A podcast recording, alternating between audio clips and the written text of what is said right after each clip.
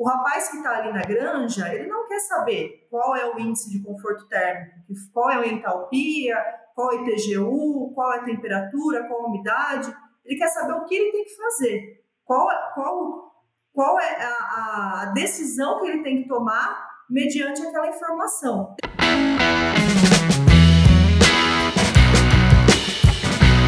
Olá, pessoal. Sejam todos muito bem-vindos de volta ao nosso podcast O Aviário.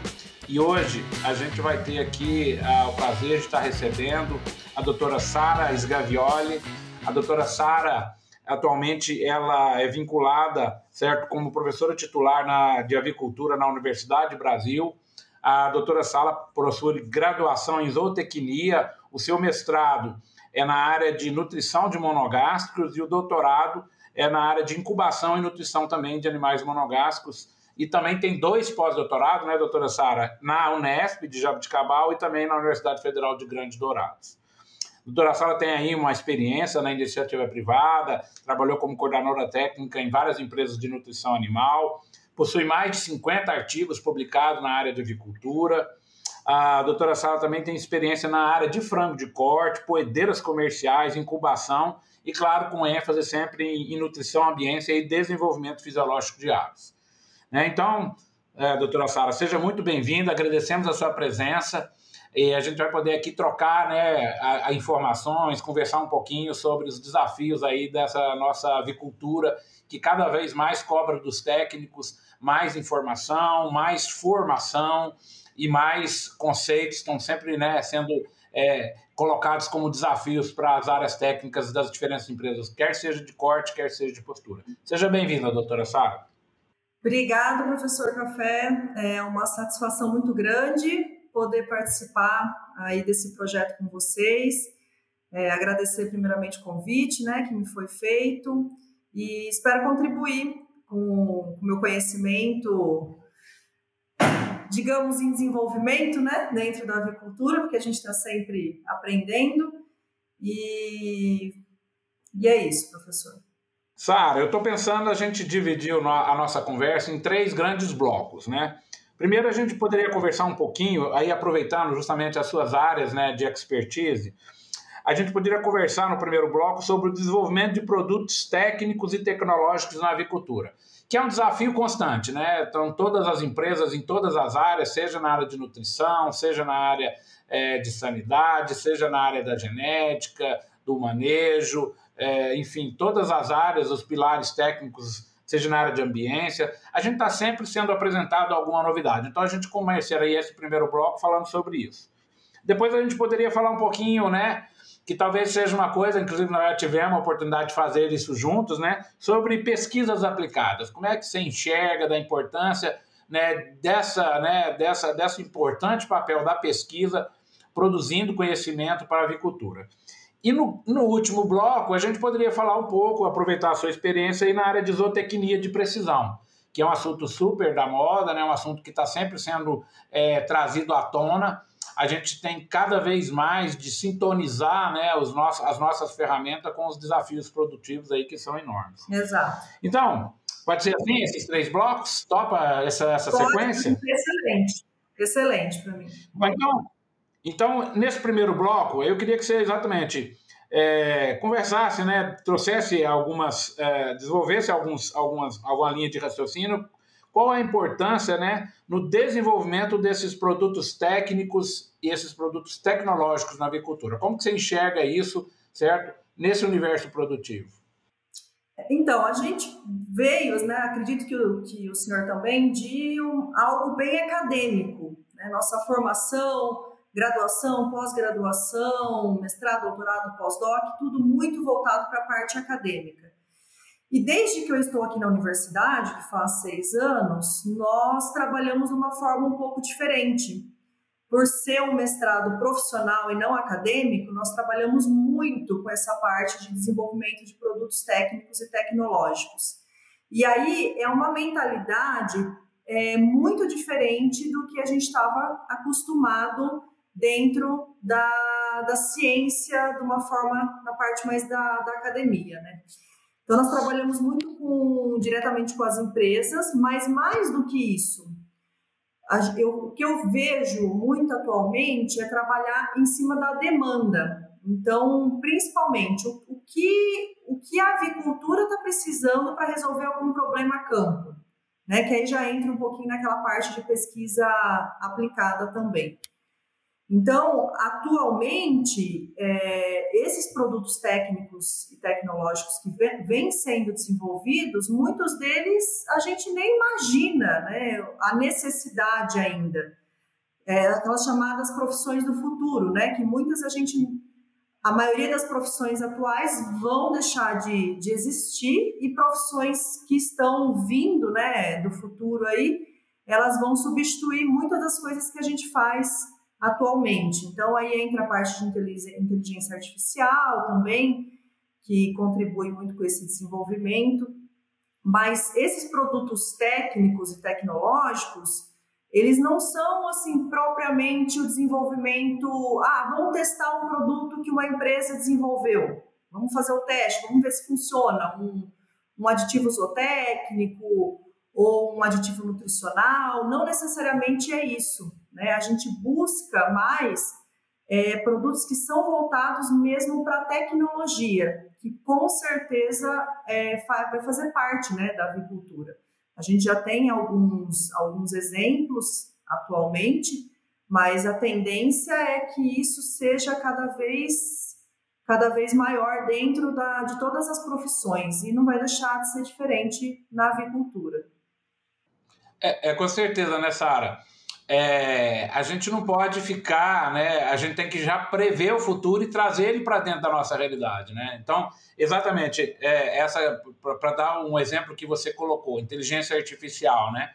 Certamente, e isso nós não estamos falando de um, de um período longo, um período relativamente curto, vão entrar alguns robôs para ajudar os manejos na, na, na, na pro, pro, dentro dos galpões, né? Então, é, eu tenho certeza que várias empresas, né, já, inclusive a gente já tem notícia de alguns robôs que já estão funcionando, certo? Para determinar alguns padrões de comportamento, para determinar, certo, é, mortalidade, achar uma ave morta em um determinado canto do galpão, enfim, são, são é, né, ferramentas tecnológicas que elas vão muito rapidamente se incorporar ao nosso manejo, né? juntamente com o granjeiro vai ser um parceiro né, de manejos tecnificados. E isso já está acontecendo, né? Eu acho que é mais ou menos por aí, esse futuro é mais ou menos nesse sentido, você concorda? Sim, e a gente dentro da universidade, né, professor, a gente tem a, a obrigação de estar tá na frente dessa parte de pesquisa, desenvolvimento e inovação. Ninguém mais, assim, é, tem essa função, né, junto com, lógico, o PDI das empresas, mas a universidade tem esse papel de dar esse retorno para a comunidade. E Além, o que a gente vê muito hoje em dia é a mensuração, vamos supor, mensuração de variáveis ambientais, mensuração de índices de conforto térmico, é, mensuração do comportamento, como o senhor citou, mensuração de ganho de peso ou de outras variáveis, é, características zootécnicas, mas o que a gente ainda tem que avançar muito é como utilizar essas mensurações, todos esses dados, é, que aí entra aquela, aquela parte de, de análise de dados em, em maiores quantidades, mas como utilizar isso como uma ferramenta inteligente para a gente tomar decisões, para a gente, mediante a, essa montante de dados, a gente desenvolver programações que sejam automáticas na tomada de decisão. Então, eu acho que o gap maior, a gente tem muita coisa tecnológica, ferramentas, produtos técnicos e tecnológicos que mensuram, que conseguem é, mensurar, mas a parte de inteligência, de avaliação, a gente ainda está começando a desenvolver, a caminhar com isso. Então, com certeza, num futuro muito próximo, a gente vai precisar de muitos profissionais dentro da avicultura que façam essa parte de esse link, né, entre a mensuração e a tomada de decisão, por exemplo, do, do granjeiro, né? Ele, ele não, o rapaz que está ali na granja, ele não quer saber qual é o índice de conforto térmico, qual é a entalpia, qual é o ITGU, qual é a temperatura, qual a umidade. Ele quer saber o que ele tem que fazer, qual, qual qual é a, a decisão que ele tem que tomar mediante aquela informação. Então, a gente precisa, esse gap ainda está tá começando a ser desenvolvido, né? Já tem muita pesquisa, muita coisa sendo realizada, mas é uma coisa que a gente, a gente ficou muito acostumada, né, professora, a, ficar sempre naquela, não que não seja importante, né? Então, assim, níveis, é, são pesquisas mais básicas que a gente conduziu durante muitos anos. Mas tudo isso, agora a gente precisa de algo mais mais moderno, né? mais inovador para auxiliar ainda mais a avicultura. É, com certeza, né, Sara? Você falou uma coisa muito interessante, né? Muitas vezes a, a, as empresas têm as informações, certo? E às vezes até com nível assim de, de, de levantamento muito fidedigno e, e, e até muito completo. Mas essas, muitas vezes essas informações não são devidamente analisadas para que se tome uma decisão a partir daquelas, daquelas informações. Então, acaba que se perde um pouco num, num, volume grande de dados e a tomada de decisão, às vezes, fica adiada ou, às vezes, nem, é, não, nem, nem ela é feita e a, esquece a base dessas, desse grande volume de informação. Então você tem toda a razão. A partir do momento que a gente tiver algumas ferramentas de inteligência artificial para no real time ali, à medida que as informações são sendo é, computadas e levantadas, a gente tiver um software para ajudar a gente já tomar decisão ali no tempo real, realmente assim nós vamos ter melhorias significativas em toda em todo as ações produtivas, seja numa granja de corte, seja numa granja de postura. Bem legal essa área, eu acho que é um desafio, né? Não tem um pacote pronto, acho que cada empresa vai ter, ter que ter as suas próprias soluções, de acordo com né, a hierarquia de tomada de decisão daquela empresa, se é uma empresa maior, se é uma empresa menor, se tem mais colaboradores técnicos, se tem mais consultores. Cada consultor tem a sua própria opinião, então não é realmente, você tem toda a razão. É, é, é, esse, é esses dados eles têm que ser é, é, analisados com muito cuidado, né, para que a decisão correta seja tomada no tempo correto. É, a questão principal também, professor, é que assim, cada vez mais a tomada de decisão não vai ser feita por nós, né, pelo ser humano. Vai, vão ser feito pelo, pelos equipamentos que a gente desenvolveu, pelos produtos técnicos e tecnológicos que a gente desenvolveu. Então, cada vez menos é, a gente vai atuar na programação de como esse produto vai solucionar, vai tomar a decisão. Então, muitas das vezes, não você, eu ou o granjeiro, ou que vai tomar a decisão, ou o pessoal do corporativo de uma empresa da parte de nutrição, que vai tomar a decisão num nível ou de uma formulação, a própria, próprio produto técnico, tecnológico desenvolvido que vai se encarregar de tomar essa decisão. Então, eu vejo que isso está muito dentro aqui do, do, do, que a gente tem trabalhado. O que a, o que a gente percebe muito também são muitos depósitos de patentes, né? muitos produtos que, que, que as pessoas têm ideia de desenvolver, mas depois não, não acabam desenvolvendo. Né? E são, são produtos importantes que a sociedade está precisando. Então, acho que, que é um, algo muito. é novo e que a gente vai continuar nesse processo, com certeza. Então vamos é, para o segundo bloco, doutora Sara, e vamos conversar um pouquinho sobre né, o desenvolvimento de pesquisas aplicadas. Como que você enxerga essa ferramenta na melhoria da qualidade, certo, é, dos índices de produtividade de empresas avícolas? Esse, esse segundo bloco está bem interligado, né, professor, com a, primeira conversa que a gente, que a gente teve aqui. É, o, o que, que acontece? A gente veio, vem de uma, uma uma mentalidade de pesquisas muito básicas, né? E muitas vezes, não que, que esses conceitos não sejam importantes, são extremamente importantes, mas a grande maioria deles já está bem consolidado, né? Então, atualmente, o, o que, que as agências de fomento ou até as empresas querem? Querem investir né, recursos financeiros em pesquisas que resultem aplica aplicabilidade rápida. Né? Então, eles não querem uma pesquisa básica que no futuro longo possa resultar alguma aplicação. Eles querem algo que seja é, mais de imediato. Porque o que, que acontece? Às vezes a pesquisa que a gente fez hoje, daqui cinco anos, ela não vai mais servir, né? Algo, algo básico ali dela serve, mas a aplicação dela pode ser que não sirva mais. Hoje em dia, o que a gente vê é que essa rotatividade está muito maior do que antigamente. Então, é, nós temos visto uma prioridade muito grande das agências de fomento e das empresas no desenvolvimento de pesquisas que sejam aplicáveis de forma imediata. Então, isso que a gente tem, tem observado muito dentro da, da área de pesquisa da avicultura.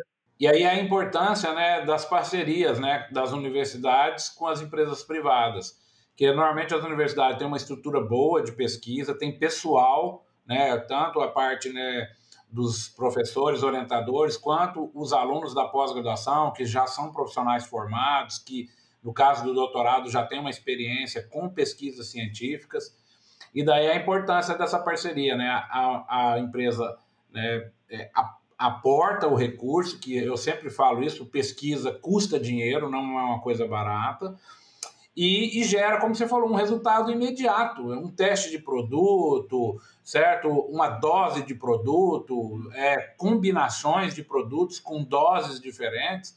Você é, encomenda uma, uma pesquisa nesse sentido e 40 e né, 50 dias depois você tem o resultado, se funcionou, se não funcionou, o que, que funcionou, o que, que não funcionou, né? E, e eu acho que a avicultura já tem isso como tradição, né? As empresas têm boas parcerias com as grandes universidades, né? E, e também com universidades, parcerias ali, né? Locais, universidades às vezes até faculdades isoladas, pequenas, mas que está próximo ali de, um, né, de uma grande cooperativa ou de uma grande empresa é, produtora, e ali se faz a parceria ali se gera o dado, como você falou, é, gera num, num, num, lote, no outro você já, já pode estar tá, né, com o dado na mão para ser aplicado, como você falou, de imediato, né? Então, realmente, é...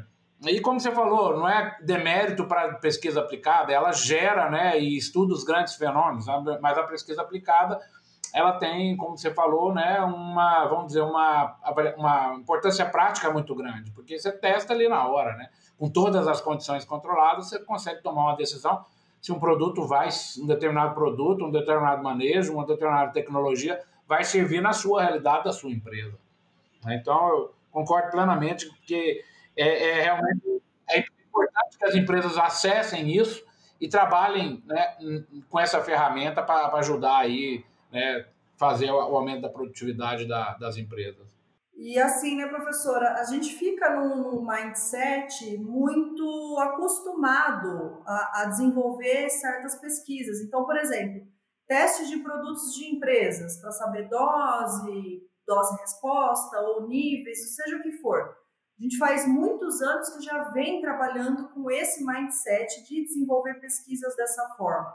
Mas num futuro muito próximo, talvez essas pesquisas nem sejam mais necessárias. Talvez nós, nós tenhamos modelos matemáticos, nós tenhamos, tenhamos meta-análises, nós tenhamos outras ferramentas para chegar a um resultado que não seja necessariamente né, é, utilizado esse tipo de pesquisa mais. Então, quando, quando eu falo assim de produtos técnicos tecnológicos, de pesquisas aplicadas, é uma coisa assim que às vezes a gente não consegue nem imaginar o que está por vir, mas nós, como, como pesquisadores dentro dessa parte de inovação, nós temos que começar a, a buscar né, isso e, e, e, se especializar cada vez mais né, nessas áreas, porque com certeza vai fazer muita diferença para a avicultura.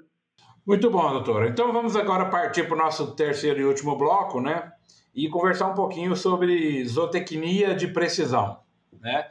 Acho que é um termo que, né, há uns 4, 5 anos começou né, a, a ter um, um, uma visibilidade maior, né? E toda vez que a gente fala esse adjetivo de precisão, a gente está pensando aí né, numa, num ajuste fino, né, que na realidade todas as cadeias produtivas têm buscado, quanto mais né, preciso, melhor. Então, como que você enxerga, né, é, é, vamos dizer, esse tema dentro da e a avicultura normalmente, principalmente a avicultura de corte, menos a avicultura de postura, ela sempre teve muito aberta a buscar essas soluções mais inovadoras, né? É, não estou fazendo nenhuma crítica ao pessoal de postura, até porque algumas granjas de postura investem assim altíssimos graus de tecnologia. Mas o setor de corte, na média, ele sempre foi pioneiro trazendo algumas tecnologias e desenvolvendo algumas tecnologias. E como é que você vê essa questão da zootecnia de precisão, certo, nas cadeias produtivas do frango e do ovo? É, essa questão da, da avicultura de corte e postura é bem, é bem comum, né, professor? A gente tem realmente uma, uma diferença, mas principalmente eu acho que por conta do sistema de criação, né? Ou por integração, ou autônomo, porque tudo que, que gira mais, é, vamos dizer assim, financeiramente, recursos e investimentos, acaba desenvolvendo de forma mais facilitada, né? Mas quando eu penso em zootecnia de precisão, eu penso muito do que a gente conversou um pouquinho lá no primeiro bloco. Não somente em mensurar, mas principalmente porque o que a gente tem muito em zootecnia de precisão é isso. São equipamentos que mensuram, são ferramentas que mensuram dados, mas nós temos pouca coisa dentro de zootecnia de precisão, não digo que não temos, mas temos pouca coisa que faz, facilita a nossa tomada de decisão mediante aqueles dados. Então, por exemplo, aqui na, na, aqui na universidade, tem aproximadamente uns três anos que nós estamos desenvolvendo um projeto que são dispositivos para mensurar, avaliar e favorecer a tomada de decisão com relação à parte de ambiência, isso em todas as espécies. Então, eu sou responsável pela parte de aves, tem os professores de bovino, de leite, de corte. E o, o, que, que, o que, que a gente percebe? Que, que dentro da, da zootecnia de precisão, a parte de sensores, né, isso já vem avançando muito.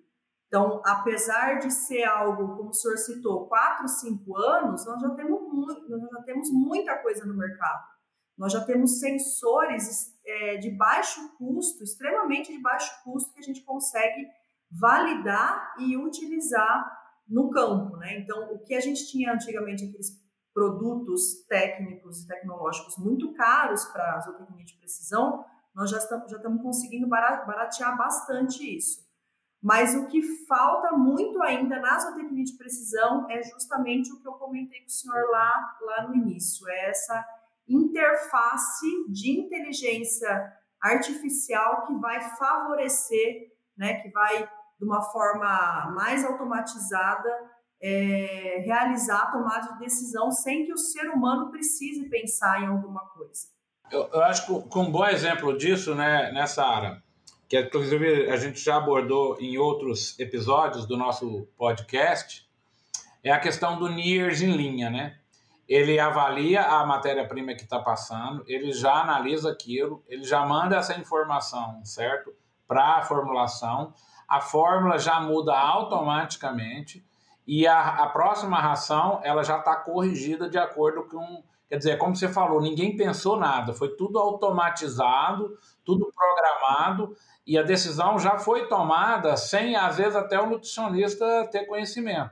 É claro que tudo isso tá, faz parte de um, de um grande pacote tecnológico onde está sendo né, programado para ser desse jeito. E eu concordo plenamente com você, né?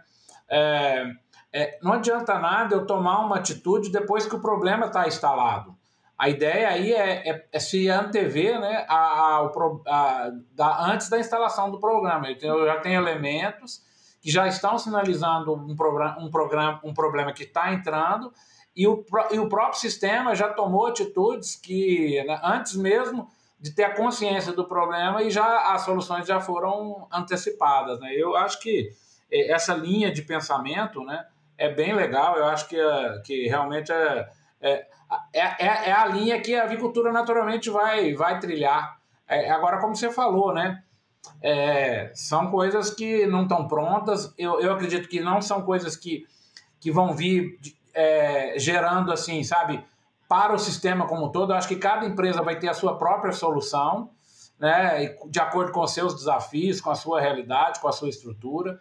E, e obviamente, a gente né, vai ter aí um grande salto tecnológico é, buscando essas ferramentas do que a gente chama aí de zootecnia de precisão. Né? Não só colhendo os dados, mas principalmente avaliando e tomando as decisões, né?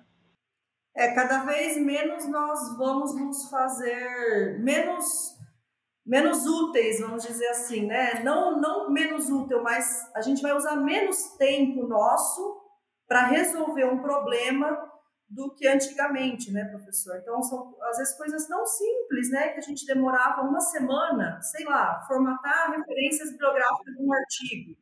Então, Sara, essa, essas ferramentas de precisão, na realidade, elas, elas vão fazer boa parte do trabalho é, que era determinado a algum, alguma, alguma pessoa da área técnica. Então, a facilidade na tomada de decisão, o esforço para gerar esses dados, obviamente que essas ferramentas da zootecnia de precisão vão ajudar né, a, a, o gerente a tomar as decisões, não é isso? É, até mesmo a mudança de mentalidade nossa, né, professor? Porque lá, quando eu comecei a graduação, poucos falavam em bem-estar animal. Hoje em dia já é algo amplamente divulgado, que as pessoas vêm aplicando. Sustentabilidade, cinco anos atrás, pouco se falava, as pessoas achavam que era algo da moda. Hoje em dia já existe uma demanda enorme de profissionais nas empresas que entendam de sustentabilidade de uma forma abrangente, né, de uma forma múltipla. Então, eu acho que também esse tipo de assunto, assim, que nós estamos conversando aqui, são importantes das pessoas também começarem a, a se familiarizar, né, e se acostumar. Que dá, por exemplo, o que a gente, não sei, trabalhava oito horas por dia, talvez se eu trabalhar seis horas por conta da inteligência artificial já seja suficiente, né? Às vezes, uma função que eu cumpria ali em uma semana, às vezes o computador faz em uma hora, e tá tudo bem, né? A gente não precisa ficar desesperado porque a gente vai ter um pouco mais de tempo vago para desenvolver alguma outra coisa. Então, são, assim, é, é, é muito mais profundo do que a gente imagina, né? É são mudanças que realmente vão impactar na avicultura e na vida dos profissionais da avicultura. É, com certeza. Esse futuro já está batendo na nossa porta, né, Sara? Bom, é, então, para a gente terminar, né, aqui no, no nosso podcast, né, o Aviário, a gente tem aqui a tradição de perguntar, né, terminar com três perguntas, né? Então, a primeira delas, Sara, é qual é o seu livro favorito relacionado à avicultura? A parte técnica, eu sei que né, quando a gente fala em em um livro na avicultura, né? Como existe várias áreas de especialidade, é muito difícil ter um livro né, que seja uma referência. Mas de qualquer jeito, assim, na sua trajetória, você teria algum livro aí que de, para destacar aí que, que enfim, que, que você tem aí um, uma que, que te ajudou profissionalmente? Eu acho que quando a gente fala, aí sim, né, professor, quando a gente fala, por exemplo, de um livro, é uma coisa, eu gosto assim de destacar uma coisa básica, bem básico, porque é a partir disso que a gente consegue desenvolver coisas aplicáveis. Então, eu gosto muito do livro de Fisiologia das Aves Comerciais, que agora na última edição é do professor Macari, né, do professor Maiorca. Então, eu digo que, assim, é um de, de cabeceira da minha sala, né, não, não da, da minha cama, mas da minha sala. É um livro que eu, que eu consulto bastante, procuro sempre estar relendo alguns capítulos para relembrar alguns conceitos. Então, acho que é é o livro mais importante aí para minha formação. Bom, já que você falou, então, né? E qual seria o seu livro aí favorito, o seu livro de cabeceira, um livro que te marcou, enfim? E aí já deixando de lado a área técnica, mais a questão é fora da área mesmo, qual seria um livro aí que, que você, vamos dizer, que, que você teria algum comentário ou algum destaque? Eu terminei de ler essa semana um que chama Mulheres que Correm com os Lobos, de 600 páginas. Demorei ba bastante tempo para ler esse livro, mas foi um, um livro muito bom e que eu vejo assim muitas, muitas mulheres lendo esse livro. Às vezes até alguém me pergunta, ah, não sei o que eu dou para minha namorada, um presente para minha esposa. Fala, ah, compra esse livro, ela vai gostar. É um livro, um livro bom assim para as mulheres desenvolverem. Então fica aí a dica da doutora Sara, né? Esse livro É, como é que chama de novo? Mulheres é o livro? que correm com os lobos. Mulheres que correm com os lobos. E para finalizar, Sara, é, já te agradecendo aí, né? Já, enfim, é, é, é, assim, enaltecendo essa conversa nossa, muito legal conversar sobre vários assuntos. Na sua opinião, Sara, o que diferencia um profissional da avicultura, um profissional de sucesso? O que, que você acha que esse, esse profissional ele se diferencia dos outros? Professora, eu vou deixar aqui uma frase que eu vi, acho que faz uns três anos mais ou menos, numa reunião da CAPES. Nós fomos todo aqui o corpo docente e, e eu li essa frase e falei realmente. E assim, essa frase também é perfeita para toda a conversa que a gente teve aqui, né? Então, os analfabetos do século XXI não serão aqueles que não sabem ler ou escrever, mas aqueles que não sabem aprender, desaprender e reaprender. Então, eu acho que é principalmente isso: é, é o profissional que sabe se modificar de acordo com o ambiente de trabalho, de acordo com a necessidade, porque no mundo atual, o que é necessário hoje, daqui a 10 anos não vai mais ser necessário a grande maioria. Então, acho que esse profissional que tem essa resiliência é o profissional que faz toda a diferença no mercado de trabalho. Tá bom, muito bom recado. Quero concordar plenamente com você. Vivemos tempos onde as verdades elas se modificam né, da noite para o dia. Então, de fato, é, essa reaprender é um desafio enorme. E ficamos, então, encerramos o nosso episódio de hoje com a doutora Sara, certo? Com essa mensagem legal. E eu já despeço aí dos nossos, né, dos, dos nossos uh, ouvintes, enfim, das pessoas que têm nos acompanhado, deixando as últimas palavras, Sara, que sejam as suas. Obrigado aí pela participação e espero que contar com a audiência de todos vocês nos próximos episódios. Doutora Sara.